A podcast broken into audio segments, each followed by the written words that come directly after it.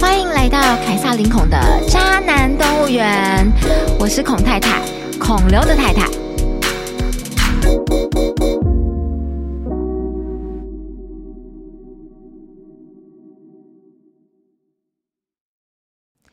Hello，孔太太又来了。呃，我好像已经停更了两个礼拜，因为最近真的比较忙，我在赶案子的关系。然后再加上弟弟带着一家人从美国回来台湾过暑假，我几乎都在陪小孩子玩，所以没有时间去更新节目这样子。今天呢，我想要来跟大家分享算命。嗯，因为上个礼拜我外出开会结束后呢，我就去附近的摩斯汉堡吃饭。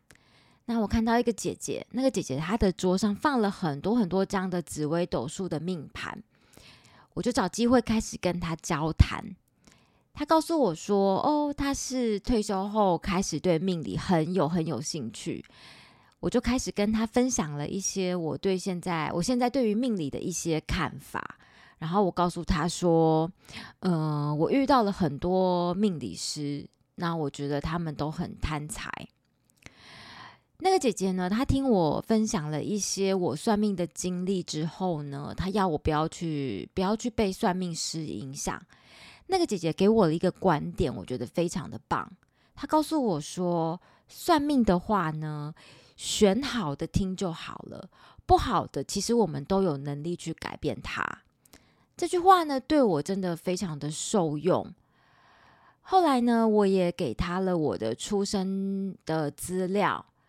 他一看就跟我说：“哦，你这几年真的很辛苦，然后要我再撑一下下。”他安慰我说：“一个人呢，要往上爬之前，通常都会跌落谷底。”那他讲的话呢，其实给我非常大的一个鼓励，就是因为我这几年真的过得不是太好，就是这几年真的是应该是人生中的最低潮吧。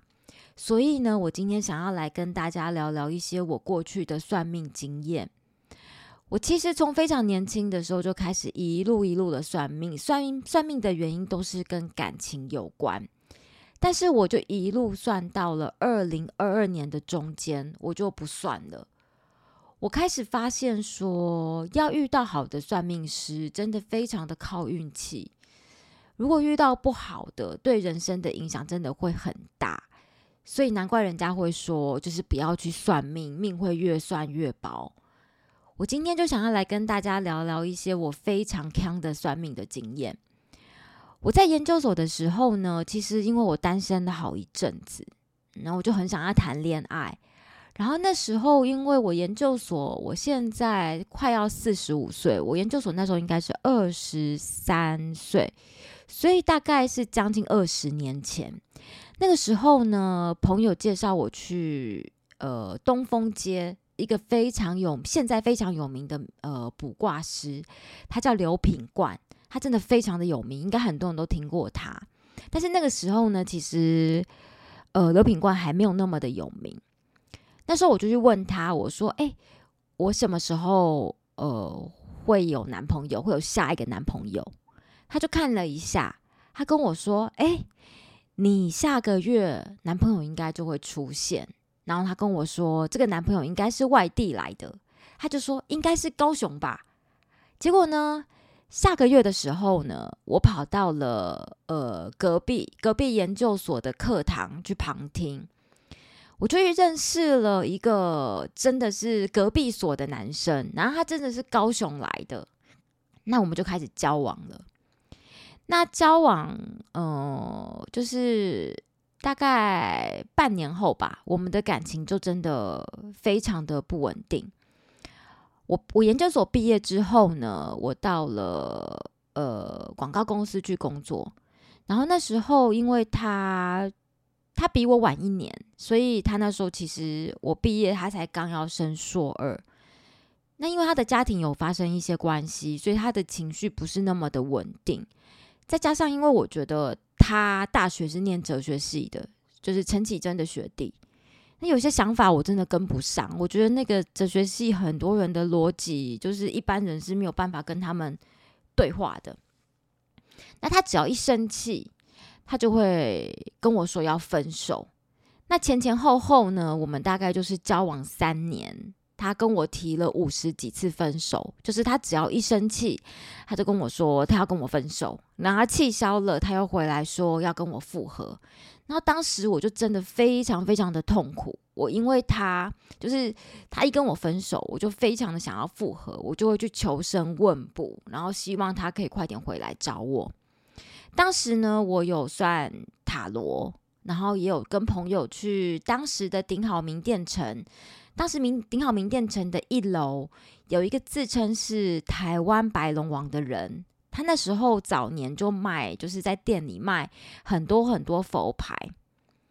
那我找的那个塔罗师呢，他其实在之前在当年在 PTT 上面非常的有名。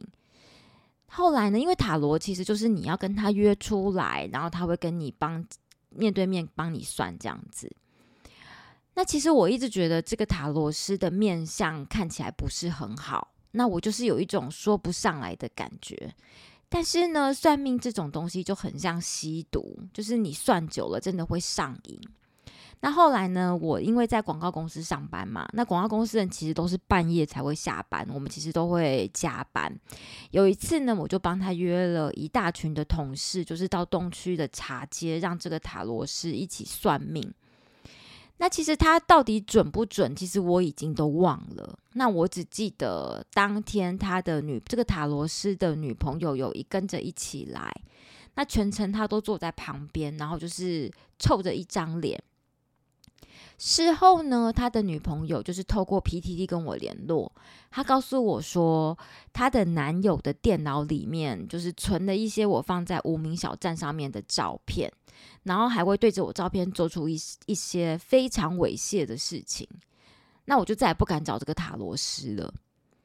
那至于刚刚讲到那个白龙王哦，因为我当时介绍我呃大学的好友去找他算，那我那个大学的好友长得非常非常的漂亮，然后白龙王就约了台湾白龙王自称是台湾白龙王那个男生，他就约了我的朋友去酒吧喝酒。那因为我的好朋友他是在商场上打滚的，所以他其实见过大风大浪，人家约他他就去了。听说呢，现场那个白龙王就是借故要看他的手相，然后摸了我好友的手，跟他说：“啊，你的手好白、好嫩又好软。”然后呢，就看了我朋友的感情线，他就跟我朋友说。啊，你我看了你的感情线，真的跟我是天生一对，而且我们在性方面会非常的契合。那他就暗示暗示我朋友说，你看我的手很漂亮，然后我那边也会也很也很厉害这样子。因为我的朋友是个狠角色，他就直接跟那个白龙王说，只有手好看是不行的，然后就是给了这个白龙王一个软钉子。那其实这个白龙王，我跟我呃最好的朋友都觉得他蛮准的。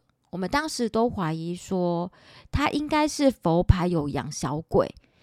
后来呢，我们因为我们那时候定期就会去找他，后来突然找不到他了，就是他的那个顶好名店城的那个店面。就清空了，没有人找得到他。听说他有一阵子跑去西门町，但是也不见了。那后来有打听到说，他应该是跑路去了。他刚刚讲到那个跟我分合五十几次的男朋友，因为呢，我觉得他是刘品冠召唤来的，我就所以我又去找刘品冠。当时刘品冠他离我的公司也不远，因为其实那时候我又换了广告公司。所以有一次呢，午休的时候呢，我就跟着我的同事，反正广告公司人就有的人很爱算命，我们就利用午休的时间，然后我们就一群人，就是包含了当时的部门的主管，一共六个人，我们就走去通风街，然后一起算命。那轮到我的时候呢，我不知道到底是因为我乱抽签，还是还是刘品冠乱解签，我就问他说。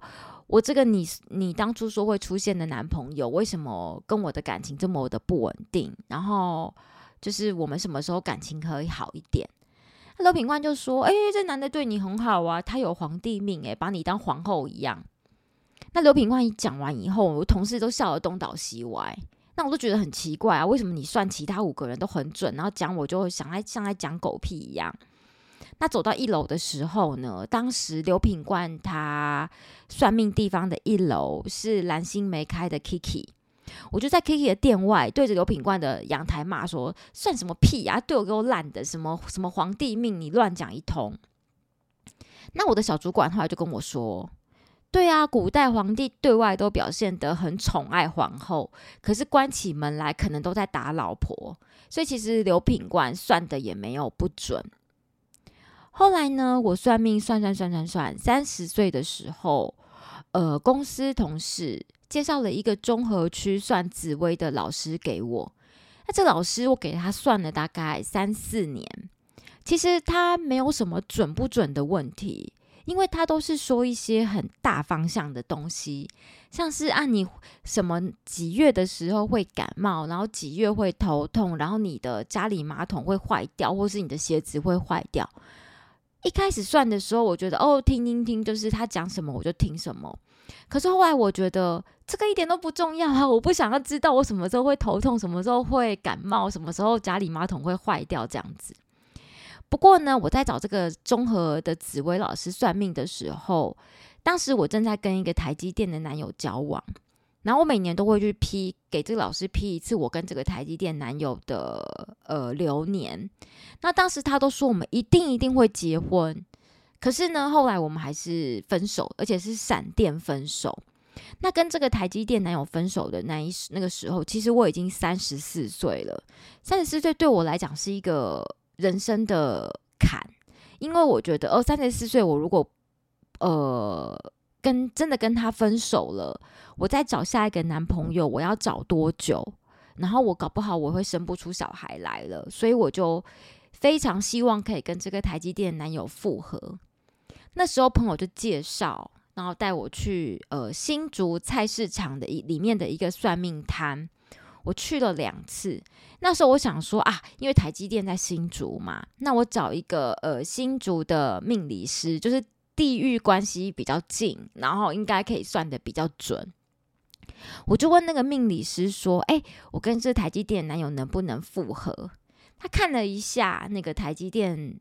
男男友的八字，他就跟我说：“哎，啊，他下一他未来的对象一定是一个胖胖的女生，问我愿意变胖吗？”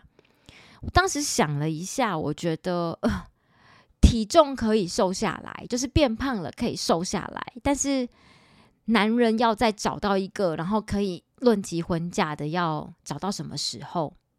所以我就觉得我愿意。那当时我在。呃，我我已经转换到银行总部的行销处上班。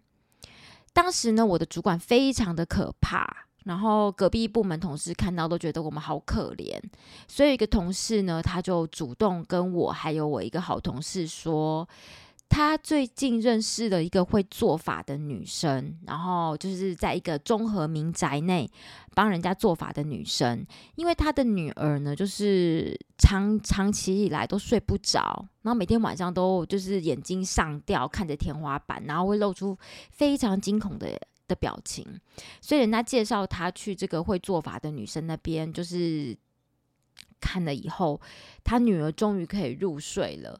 他跟我们说啊，你们主管有够恐怖的，你们要不要去问一下这个做法的有没有什么其他的，有没有什么方法可以帮助你们，就是不用过得这么辛苦。那我第一次去找这个综合民宅会做法的这个这个这个地方的时候呢，呃，那个做法师，呃，我当时第一次去的时候，我没有想要去处理我当时的主管。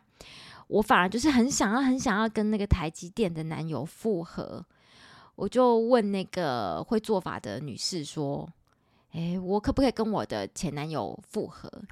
他就跟我说，他通灵了一下，就说：“啊，你前女友有女友了耶！”我心想说：“怎么可能？我们才分手一个月，他怎么可能就有女朋友？”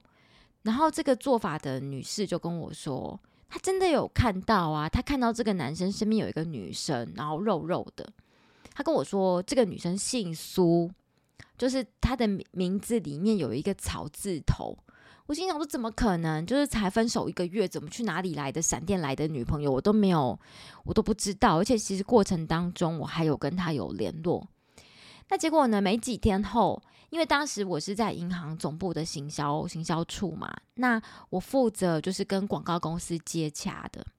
那广告公司的窗口有一天就跟我说：“哎，Catherine，我我昨天去参加一场婚礼，我好像看到你的前男友跟新女友上台去玩默契大考验。”我就想说：“你怎么知道他是我男朋友？”他跟我说：“哦，因为我在你脸书上有看过你前男友的照片，然后因为他的长相很特殊，所以他有记得这个人的样子。那我就马上跑去跟我台积电。”男友的朋友确认，然后就知道说，哦，他真的交了女友，然后他的女朋友姓蔡，不姓苏，但是呢，也是有草字头。虽然他姓氏没有猜对，但是他也蒙蒙蒙对了一半。然后那时候我就觉得，天哪，这通灵的真的准爆了。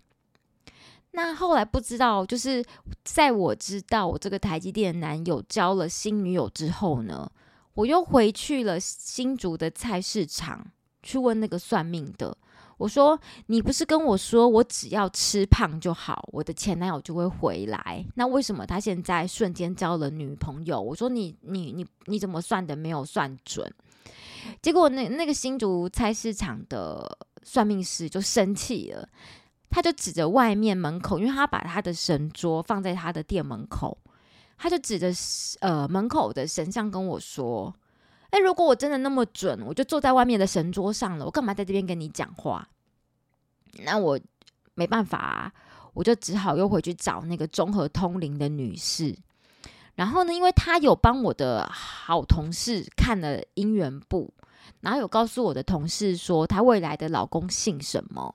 那我就问她说。你可以告诉我我的老公未来姓什么吗？但是呢，那个女士都不愿意回答我。她说她看不到，不知道，然后就是就是以后再说。后来呢，为什么我不再去找那个综合通灵的女士？因为呢，后来我跟我的同事真的因为我们的主管太可怕，所以呢，因为那时候在银行上班嘛，所以其实我们有时候开会的时候都要穿比较正式的衣服，然后我们都会在。呃，公司里面放一套西装外套，那我们就趁着主管下班的时候，我们就偷了主管的外套，就是去给那个女士做法，然后通灵我的主管，然后就帮我们做法了，然后我们就付了钱，然后当天晚上我记得我们就是偷偷摸摸的，因为呃做法的地方都会有，他会烧很多香，那我们就担心说，因为我们那主管真的非常的高怪。我们就很担心，他说他发现他的西装外套上面有有奇怪的味道，所以我们还去买熊宝贝，就是用力喷他的西装外套，然后呢又把他的西装外套调回去。我们就决定，我就呃不是决定，就是我就开始跟我的同事，就是准备开始过着幸福快乐的上班的日子。结果，哎，怎么主管越来越恶劣，就是情况没有好转。然后那时候呢，我记得我就跟我的同事就躲到了那个银行总部的影印间，我们就打电话给那个通灵呃通灵的那个通灵做法的女士，我们说怎么会这样子啊？我们主管怎么越来越恐怖？我们怎么办？就是他的症状好像更严重了。然后呢，通灵的女士就跟我们说。啊，因为你们主管太坏了，就是他现在要把他的所有的坏先一次的激发出来，他之后才会变个好人。那我就跟我的同事就是就觉得呃就很傻眼，我们就说那怎么办？他他这样子很坏很坏，会坏多久？然后那个呃做法通灵的女士就跟我们说，哎，她不确定，哎，她说不然这样好了啦，如果你们真的觉得现在不能接受。那你们再回来把法术解掉好了。那两三天后呢？我我跟我的同事觉得天哪，这个这个这个潇洒波真的太恐怖了。我们就只好又把那个我们又偷了主管的衣服，然后去又又去找那个通灵通灵做法的女士，把法术解解掉。然后她真的很倒霉，因为我们做法花钱，然后解法术还要花钱。然后其实那个主管什么都没有没有改，而且就是还是那个死样子。那时候我就觉得到底有没有用啊？那还有另外一个原因，也是我后来不再去找这个女士的原因，因为那时候我有一个前同事，她的老公外遇。其实她的老公从婚前到婚后都外遇同一个女生，然后她知道了，她还是执意要嫁给这个人。那后来她知道我认呃我有在一个地方做法，他就要我带他去。然后那个通灵的女士呢，就给了我的前同事一对童男童女。然后要求他在什么样的时间、指定的时辰，然后拿着那个那一对童男童女去河边烧掉。他跟他说：“你只要烧掉，往不同的方向烧，从此之后呢，你的老公就会跟外遇对象就会分道扬镳。”那我这个前同事就满心期待的拿着童男童女，然后好像去不知道去新店西还是哪里吧，就把那个童男童男童女烧掉。可是呢，烧掉之后，她的老公还是跟那个小三在一起，就什么情况都没有改善。那后来我不知道还可以找谁算命吗？那我广告公司的同事前同事就是介绍了一个非常有名的紫色的导师给我，他都自称自己是导师。那这导师他住在永和，就是他。他算命，你要找他算命，呃，一定要有人介绍。如果没有人介绍，你还不能进去。那我一共算了两次，第二次去的时候呢，一楼的地方已经变成这个导师的道馆，就是他经营的，就是非常的盛大这样子。那这个导师他让我非常的，就是呃惊讶，就是他的门口有放一个计时器。就是会像那个跨年倒数一样，就是他会从几秒开始，几分钟开始倒数，就是一定要等等到那个计时器归零的时候，你才能走进去。然后呢，进去之后呢，就是你才能够按电铃走进去。那后来呢，会有一个师姐出来带路，那师姐就穿的非常的端庄，就是很像古代人帮佣的样子。那坐下来之后呢，就是就是等到那个师姐引导。引导我做做好之后呢，那个紫色导师他就会像一阵青烟一样飘出来。那我后来我有 Google 过这个导师，这个紫色的导师，听说呢他是留美的高材生，就是不知道为什么莫名其妙就开始会通灵了。那这个紫色导师呢，他会一边讲话，然后会一边拿着棍子打人。那梳着一个非常老派的头发，然后穿着也很像古代人。那那时候我第一次去的时候，我非常执着，就问他说：“我什么时候才能够结婚？”然后那时候我已经三十五、三十六岁了，然后他就跟我说：“急什么？”然后他就会拿棍棍子打我，就是像那种竹鞭打我。他当时呢，朋友介绍一个建筑师给我，那我就想要问这个这个这个导师，紫色导师说：“我跟这个建筑师有没有发展的可能？”然后呢，那个紫色导师就是跟我要的那个男孩子的名字、跟他的生日还有照片。然后那个老师看了以后就跟我说：“啊，你老公不是长这样的啦，啊，叫我回家。”他说：“等到遇到了再来问他。”那后来呢？呃，介当初介绍建筑师给我的朋友，就是我当时的菜，就是建筑师长得像建筑师那样，建筑师那样的菜。那我这个当当时介绍建筑师给我的朋友，不知道哪里去认识，就是他拍婚纱，他的帮他拍婚纱的摄影师，长得跟这个建筑师真的百分之九十九相似，两个人连身高体重都一样。然后这个朋友呢，他就是把这个摄影师介绍给我，然后后来我们真的，我看我真的跟这个摄影师婚纱摄影师交往了。那就在我拿出一笔钱帮这个男生创业之后呢，我被甩了。那我就去问那个紫色导师，就是说我跟这个摄影师会不会复合？然后我只是给这个，我只是给这个紫色导师，就是这个摄影师的名字跟生日。然后他要跟我说：“啊，你老公就不是长这个样子的啊！”那当时我心想说：“哇靠，你也太准了吧！你怎么会知道他跟前一个长得很像？然后你会讲类似的话这样子？”那我就问，我就问紫色导师说：“你看得到我老公吗？”他说看得到，我就问他说：“那我老公在干嘛？”他跟我说：“他这个时候他正在吃饭。”我听到这回答，我真的要昏倒了。我是要问他说：“我老公以后是干什么的，或是我往哪个方向去找？”那我就问他说：“哎，那我老公长怎样？”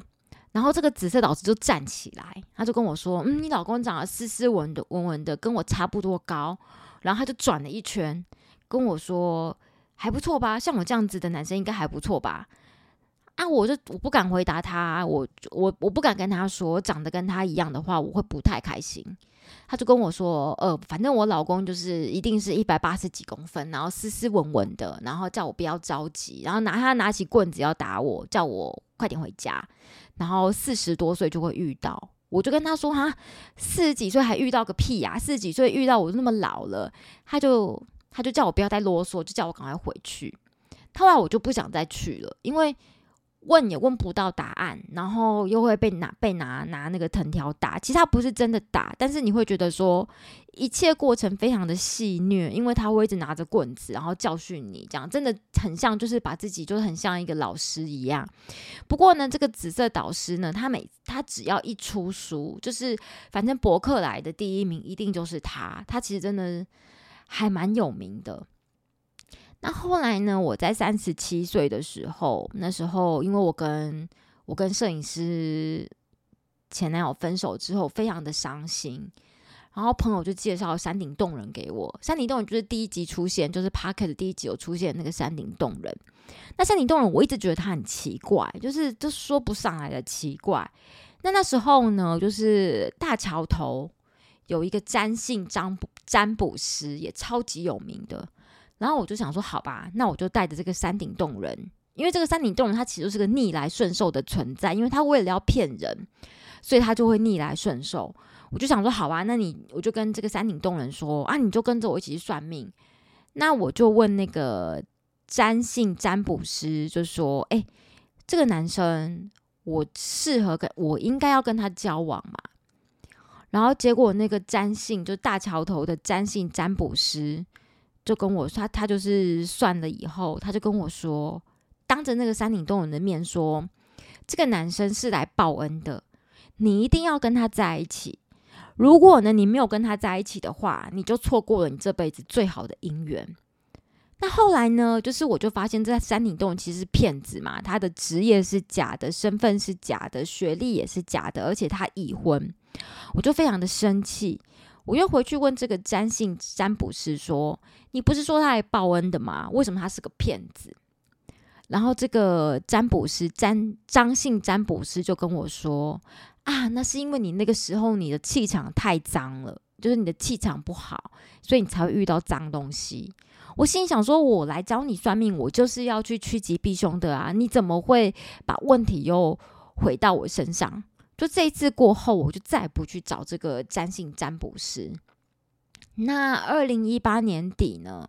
那时候有人介绍了一个很有名的女国师给我，然后那时候我已经开始要追孔刘了。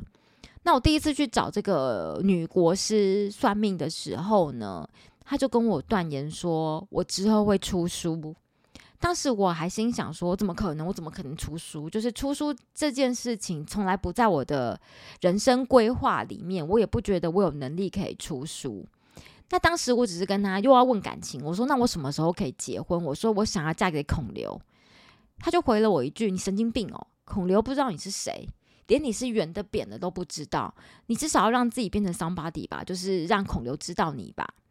就因为他的这句话。”所以我就很努力，很努力，就变成现在的样子。然后我也真的在二零一九年的暑假出书了，就是孔刘生日当天，我出了第一本书。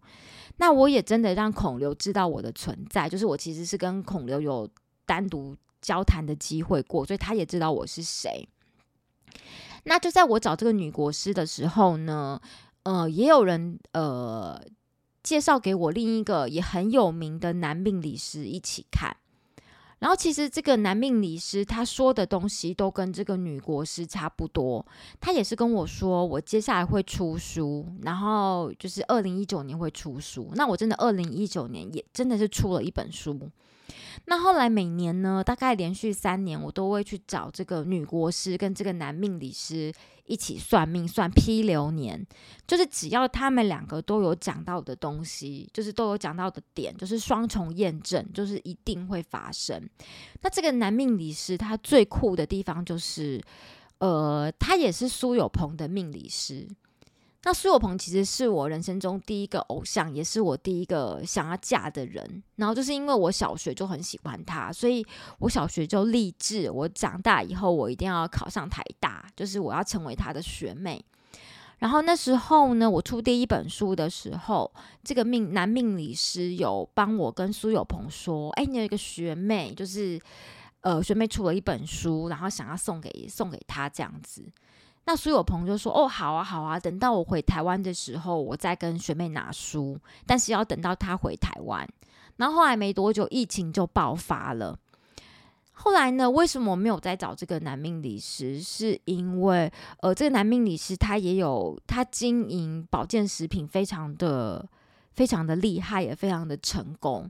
那他就会去对照我的健康。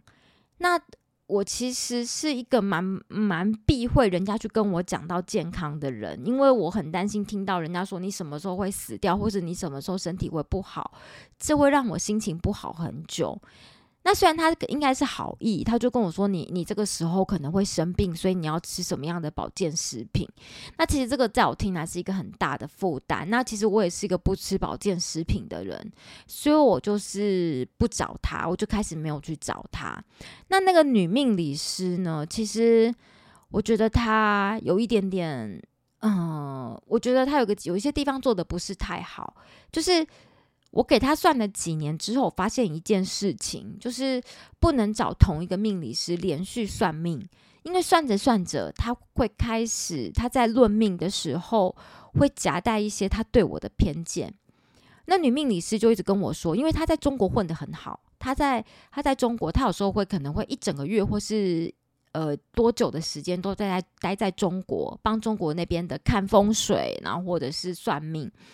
那他就跟我说：“哎，你为什么不去开发就是中国的生意？因为我有在经营单人婚纱。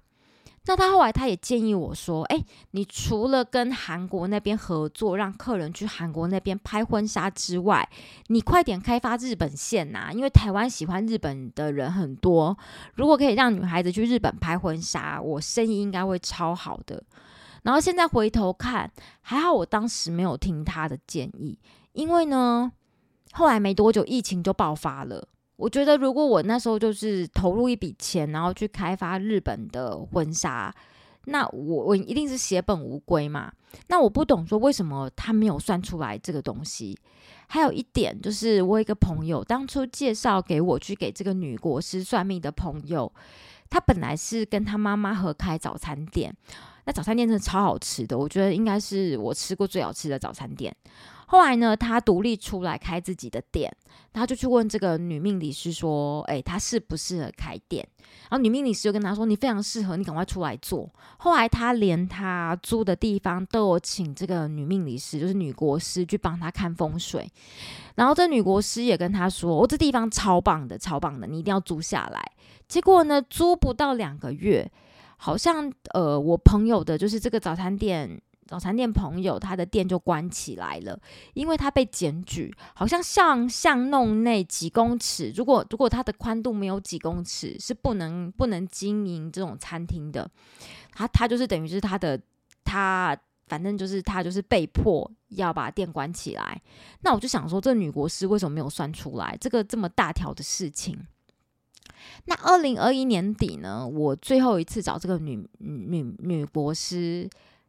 二零二二年的流年的时候呢，他就跟我说：“你二零二二年一定顺风顺水，做什么都可以，而且会赚很多钱。”可是呢，有看过我第三本书就是《渣男排行榜》的人，最后一章的人都会知道，说我二零二二年过得有多惨，真的差一点要过不下去。那二零二二年，我就是撑到大概呃七八月的时候，我就我就私讯那个女国师，我就问她说。嗯，为什么会这么惨？然后跟他说的都不一样。那他就跟我说，是因为我住的房子有问题。他说我一直都不请他来看一下风水，他觉得他就是一直觉得我的房子有问题。他说我如果不找他改风水，我会越住越衰。那老实说，对于一个那时候都要穷死的人，真的没有那么多的财力去一下子花个三万块、两万块、三万块去请找他来看风水。而且这些年我在做任何的支出之前呢，我都会把呃钱换算成可以帮助猫咪的单位，所以我就没有，我后来就没有再找他。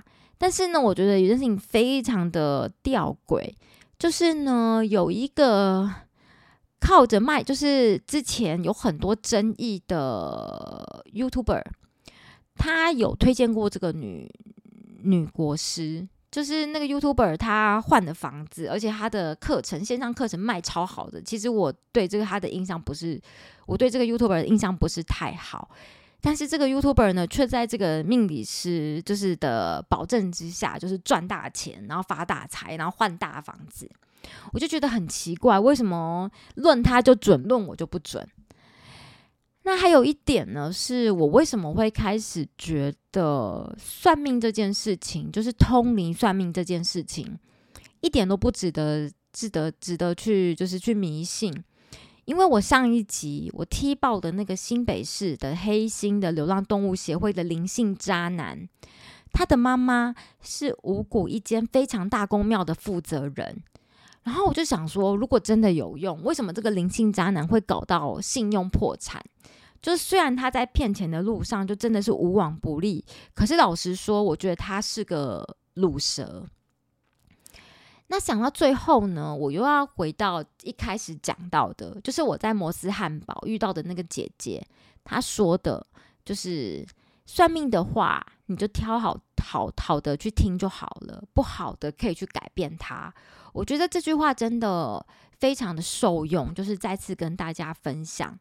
然后还有一个发现，是我这几年来的发现：真正厉害的算命师，就是你不要上网去搜寻，就是哪个算命师好，哪个算命师厉害。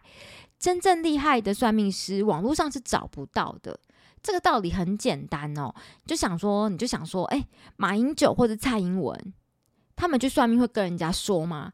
不可能呐！而且那些那些人，他根本不可能帮我们这种平常百姓算命。那我就曾经抓到，就是我其实以前也是乡民，我就抓到那种就是呃饶河街的塔罗师自己去 PTT 的塔罗版发那个假假的心得文。为什么我知道？因为 IP 会说话嘛。有玩过 PTT 的人都知道，说 IP 其实就可以让很多人就是现行。我最近我我最近呢开始就是，如果我想要知道运势，我就是不会去算命。我我会推荐美国的苏珊大神，他的星座运势真的可以看看。那马法达我不建议，因为我觉得他超级讨厌天蝎座，他真的他这个整个人真的非常的不公正。因为我觉得他就是可能讨厌唐国师，那所以。他就反正他就是什么样都去黑化天蝎座，就对天蝎座一定是最衰最倒霉，每反正就是蝉联蝉联好几周最倒霉的都有天蝎座。那唐国师我觉得他蛮准的，但是因为我天蝎座我不会去看他的，因为我觉得他可能在看天蝎座的时候，可能也会有一些些的，就是带着滤镜来看天蝎座，所以我都是看美国苏珊大神。那还有一个呢，非常好的网站，我也推荐给大家。就是这个其实是非常冷门，没有人知道。这是我最好的朋友推荐给我的，大家可以去搜寻摘星工厂。就是摘星工厂，嗯，它其实是个非常老旧的网站，但是呢，它呃，你只要注册会员之后呢，都可以看每日的运势。老实说，我觉得它的每日的运势真的非常非常的准。然后就是我每次都会上去看去对照，其实他讲的虽然是个大方向，但是其实都有中，每一点都有中。